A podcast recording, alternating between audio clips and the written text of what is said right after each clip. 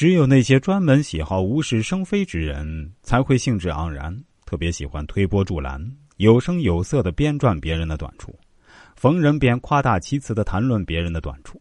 有的时候虽无专说别人短处的嗜好，但平时对此不加注意，偶尔不小心谈到别人的短处，这也是应该避免的。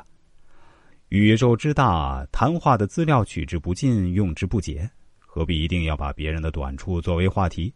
更何况，我们所知道关于别人的事情不一定完全可靠，也许别人还有许多难言之隐不被我们所详细。若贸然拿听到的片面之词宣扬出去，那么就容易颠倒是非、混淆黑白。我们若说出了什么话，就很难收回来。所以，若不是确切的知道某件事情的真相，切忌胡说八道。即使有人向你谈起某人的短处，你最好也是听了便罢，不要深信这种传言，不必将此记在心中，更不可做传声筒。人群相聚，都不免要找话题闲聊。天上的星河，地上的花草，眼前的建筑，身后的山水，昨日的消息，今天的新闻，都是绝好的谈话内容。何必去说东家长西家短？无事生非的议人家的短处呢？好说人家短处是一种不道德的行为，我们必须克服。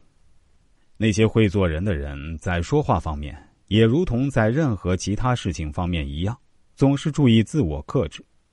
那些聪明和懂得自我克制的人，总是避免心直口快、直言无忌，绝不以伤人感情为代价而逞一时口舌之快。比如。有的人在工作中看到别人干活干不好时，也不会在旁边指手画脚、说三道四，更不会把别人撵走，显示他的能干，而是会很客气的说：“我试试看怎么样？”这样说了，即使在接下来的工作中干不好，也不至于丢了面子。如果干得更好，即使别人嘴里不说，心里也会佩服，尤其是没伤及别人的面子，又替别人干了活。别人会从心底里认为这个人够意思，做人稳重扎实，又有真本事。孔子说：“君子乐于言而敏于行。”也就是说，君子做人总是行动在前，语言在后。有人说，语言是一种卑贱的东西。一个说话极其随便的人，一定没有责任心。话多不如话少，话少不如话好，多言不如多知。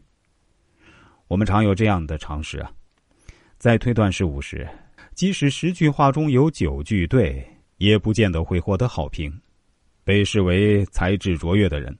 相反，只要说错一句话，就会受到各方的攻击。又如所想的十个计谋中，即使有九个获得成功，也不一定被推崇；二只要有一个计谋失败，就会为世人所讥笑。因此，在某些事情上，宁可保持沉默。也不要急于发表高论。